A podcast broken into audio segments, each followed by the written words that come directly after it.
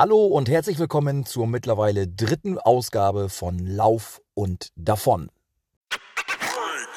Schön, dass ihr auch dieses Mal wieder mit dabei seid, denn dieses Mal beschäftige ich mich mit einem Thema, das ist so alt wie die Menschheit selbst. Naja, zumindest, wenn man der Bibel glauben darf. In meinem Podcast geht es natürlich nicht um Religion, sondern in erster Linie um das Laufen und alles, was damit zu tun hat. Und heute geht es insbesondere um die Ernährung. Adam und Eva waren bekanntermaßen die ersten Menschen auf diesem Planeten und sie haben sich von einer Schlange verführen lassen. Ja, diese haben sie dann nicht aufgegessen und gegrillt, nein, aber ähm, sie haben einen Apfel gegessen oder zumindest davon abgebissen. Heute wissen wir natürlich, dass Äpfel sehr gesund sind, auch für Läufer und Sportler im Allgemeinen. Doch ähm, seit Adam und Eva hat sich doch eine ganze Menge auf diesem Gebiet äh, getan und entwickelt.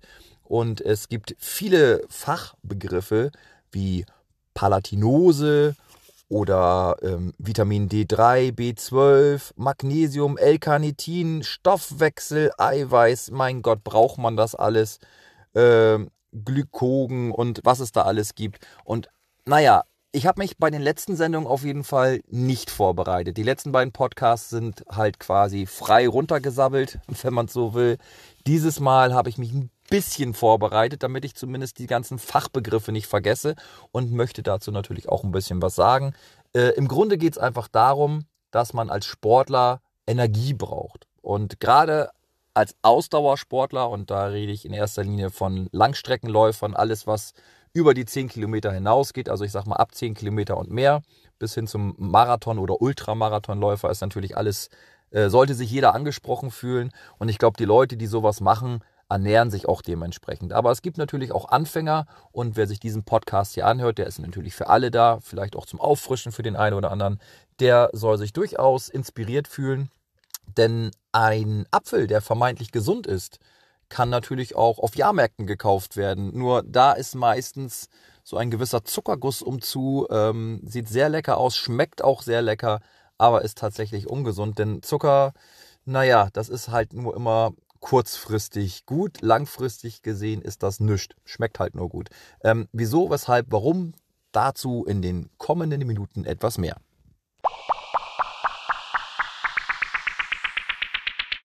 Ich habe ja eben schon mit diversen Fachbegriffen um mich geschmissen. Einer davon war Palatinose und ja, ich fange am besten auch mal damit an. Ähm, vielleicht hat es der eine oder andere schon gehört. Grundsätzlich ist es etwas, äh, wovon Ausdauersportler profitieren, denn man sollte immer darauf achten, dass der Blutzucker stabil bleibt. Das ist bei Ausdauersportlern immens wichtig. Davon profitieren dann langfristig natürlich die Muskeln, das Gehirn und ähm, ja, die Leistungsfähigkeit wird auch deutlich verbessert. Ähm, zusätzlich äh, dient Palatinose auch ähm, zu einer Ver Verstärkung der Fettverbrennung. Also man verbrennt schneller Fett, ähm, weil ich denke auch mal gerade, wenn man Anfänger ist im Bereich Laufen, viele wollen auch oder nutzen das Laufen, um halt ein paar Kilo, ein paar Funde zu verlieren. Man kann das Ganze natürlich auch etwas beschleunigen und das geht natürlich mit äh, Kohlehydrate, kohlehydrathaltigen Palantinosen ähm, deutlich schneller. Es gibt natürlich noch andere Möglichkeiten. Ähm, L-Carnitin ist äh, ein sehr geläufiges äh, Produkt, was natürlich zur Fettverbrennung äh, oder das die Fettverbrennung beschleunigt. Ähm, grüner Tee das hat man schon immer gerne genutzt dafür, wenn man jetzt natürlich das alles miteinander kombiniert. Es gibt ja sogenannte Fettburner-Tabletten. Das sind dann mehr oder weniger Nahrungsergänzungsmittel. Auch da werde ich später nochmal ein bisschen drauf eingehen. Die haben in der Regel, wenn sie denn pflanzlich sind, ähm, grüner Teeextrakt, grüne, äh, grüne Kaffeebohnenextrakt und solche Geschichten. Und ähm, ja, aber das ist, äh, wie gesagt, alles viel Fachkauderwelsch. Im Grunde muss man nur eins wissen, wenn man Produkte kauft, die äh, Kohlehydrate, äh, Kohle, ach, das sind, das sind aber auch Wörter. Ich hasse diese ganzen Fachbegriffe. Palantinose, ganz einfach. Merkt euch einfach Palantinose. Ähm, ähm, das sind halt Produkte, die ähm, die Energie gleichmäßig verteilen. Im Gegensatz zu vielleicht, wenn ihr mal einen Snickers nimmt, man kennt ja diese Werbung, ach immer, wenn du Hunger hast, dann wirst du zur Diva, dann äh, wird ein, Snickers gegessen und äh, man ist wieder einigermaßen normal. Äh, das hängt einfach damit zusammen, dass dann ja dieser Blutzucker ganz schnell nach oben fährt, aber auch ganz schnell wieder fällt. Und äh, Panathynose sorgt einfach nur dafür, dass das immer einigermaßen stabil bleibt und die Energie, zum Beispiel bei Ausdauersportlern dann, ach, jetzt läuft er fünf Kilometer, ach nee, der läuft zehn, der läuft zwanzig, ach, weil er doch einen Marathon machen. Also die Energie wird dann dementsprechend äh, zugeführt. Naja, und äh, ich muss ganz ehrlich zugeben, im Gegensatz zu den ganzen anderen Podcasts, die ich bisher gemacht habe, habe ich mich natürlich etwas vorbereitet, eben um keinen dieser Fachbegriffe ähm, zu vergessen. Also ich habe mir jetzt nur Stichwörter aufgeschrieben, eben diese ganzen Fachbegriffe und wofür das Ganze denn gut ist. Zum Beispiel nutze ich ganz gerne auch ähm, ja, Vitamin B12, gerade in den tristen Wintermonaten, die gefühlt, weiß ich nicht, wir haben ja wirklich die meiste Zeit Winter bei uns und äh, B12 ist ein Vitamin, das äh, unter anderem dafür sorgt, dass man nicht so schnell müde oder erschöpft ist und das, das verringert einfach die Müdigkeit und die Erschöpfung. Genau, also im Prinzip das, was man im Sommer sonst hat, dann tankt man das Ganze über die Sonne, über die Haut äh, nimmt man das auf, aber man kann es auch als Nahrungsergänzungsmittel äh, aufnehmen. Das kann man sowohl in Apotheken bekommen als auch bei gewissen Drogeriegeschäften. D3 gibt es auch äh, in Tablettenform. Das stärkt unter anderem das Immunsystem, die Knochen und Muskeln und äh, ja, also ist auch sehr empfehlenswert. Magnesium ist wieder so ein Punkt, ähm, gerade wenn man anfängt überhaupt mit Sport oder mit Laufen, sollte man das vielleicht auch äh, zusätzlich zu der Ernährung dazu nehmen, äh, einfach aus dem Grunde, weil ähm, ja, Magnesium beugt halt Muskelkater vor oder verringert den. Wenn man natürlich ganz unsportlich war und fängt jetzt irgendwie an zu laufen und wiegt noch 110 Kilo, dann sollte man sowieso nicht mit 10 Kilometern anfangen, äh, wenn man es überhaupt dann schafft. Also es gibt natürlich auch Varianten des Laufens, wie zum Beispiel das Walking, dieses ja, ich weiß ich nicht, äh, mit den Stöckern. Aber es sieht vielleicht komisch aus, aber man muss ganz ehrlich mal sagen, es verbrennt teilweise gerade bei schwergewichtigen Menschen schneller das Fett als ähm, wenn man laufen geht. Weil wenn man über einen gewissen Pulsschlag hinausgeht, dann verbrennt man äh, eher Zucker, aber kein Fett. Also das ist ähm, alles ziemlich komplex und ich glaube, da reicht ein Podcast tatsächlich nicht aus. Aber ähm, ja, ich werde gleich nochmal ein bisschen auf die normale Ernährung eingehen. Also dieses Frühstück, Mittagessen, wann soll man was essen? Soll man lieber nur frühstücken, abends das Essen weglassen oder wie oder was? Und äh, dazu erzähle ich gleich ein bisschen.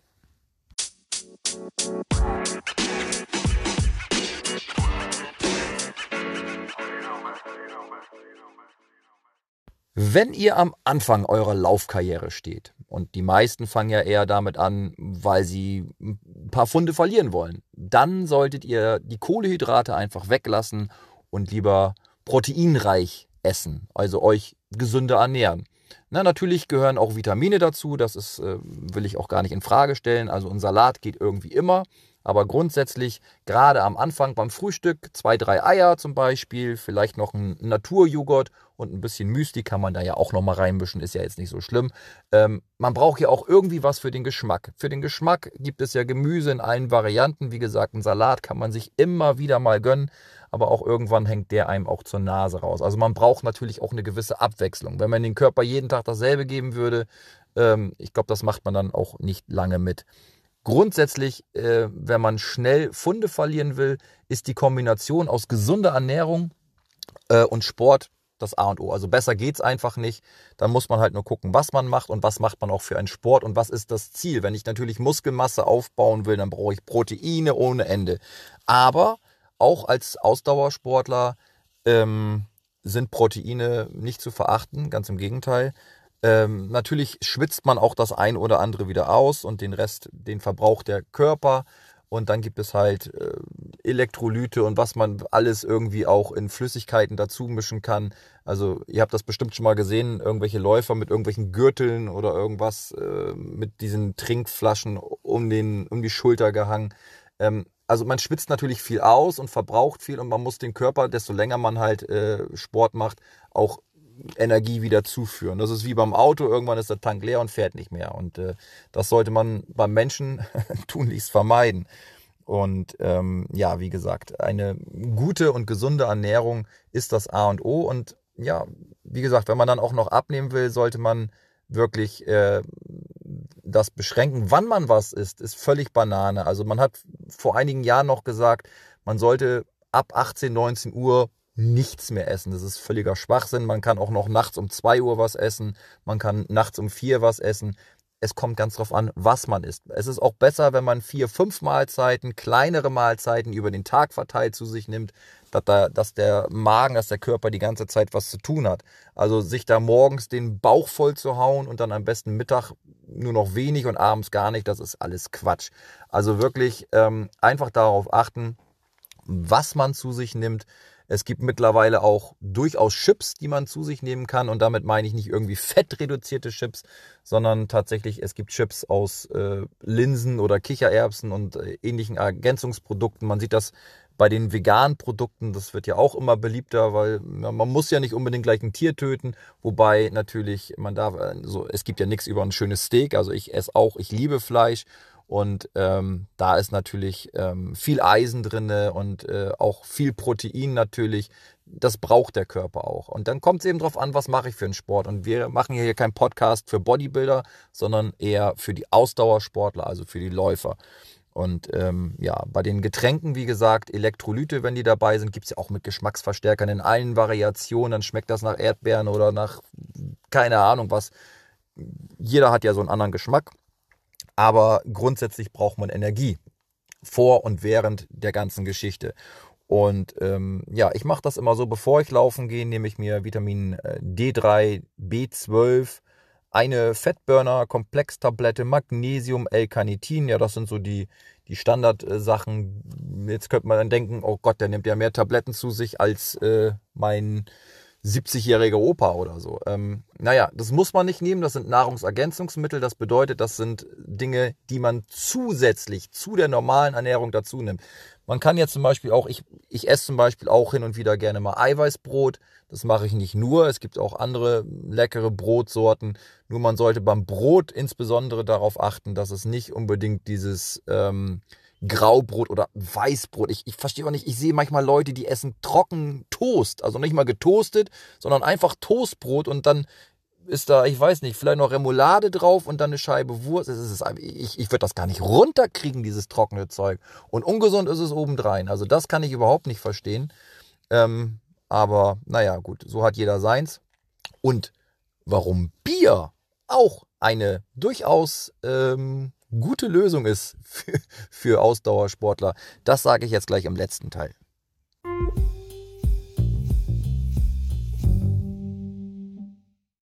Wenn ihr es bis hierhin geschafft habt, na dann herzlichen Glückwunsch, denn jetzt wird es interessant, auch für die Nichtsportler, für die Biertrinker und Griller.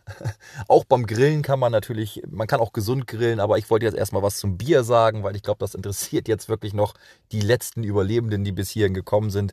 Ähm, vielleicht habt ihr ja schon mal an irgendeiner Laufveranstaltung teilgenommen und habt tatsächlich die diversen Anbieter von Biersorten gesehen. Wir reden hier natürlich von alkoholfreiem Bier. Aber Bier an sich ist ein guter isotonischer Durstlöscher. Ja, Isodrinks, das sagt euch sicherlich was, gibt es auch in günstig beim Discounter. Äh, ne, mit Geschmacksverstärkern schmeckt auch das in allen Variationen natürlich. Ähm, früher gab es, glaube ich, Gatorade. Ich weiß gar nicht, ob es das noch gibt. Das hat man früher bei jedem Footballspiel gesehen. Grundsätzlich ähm, reden wir hier von isotonischen Getränken und die geben dem Körper natürlich das, was er durch den Sport verloren hat, wieder oder zumindest äh, den wichtigsten Teil. Genauso gut kann man jetzt auch einen Red Bull nehmen, das verleiht ja bekanntlich Flügel. Ich bin bisher immer noch in meinen Schuhen geblieben und auf dem Untergrund, den ich belaufen habe. Ich bin noch nie weggeflogen. Aber ja, tut schon gut. Zumindest kann man sich das einreden. Ist halt nach wie vor ein durchaus teures Getränk, aber grundsätzlich, wer sich gesund ernährt ähm, und bewusst lebt, der gibt auch für seine Ernährung etwas mehr Geld aus. Ähm, ansonsten würde er jeden Tag Nudeln essen. Und das ist auch sowas, also wenn man wirklich vorhat, mal wirklich Leistung zu bringen, dann sollte man auch vorher einmal ein bisschen pushen und dann kann man auch mal ein, zwei Portionen Nudeln essen. Der Körper braucht nämlich Energie, also auch Kohlehydrate.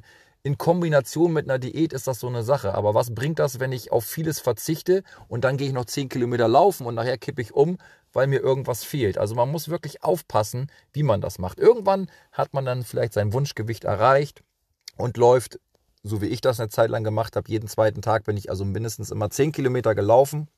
Ich habe nur darauf geachtet, weil der Körper gewöhnt sich natürlich dran, aber er braucht halt nach wie vor Energie.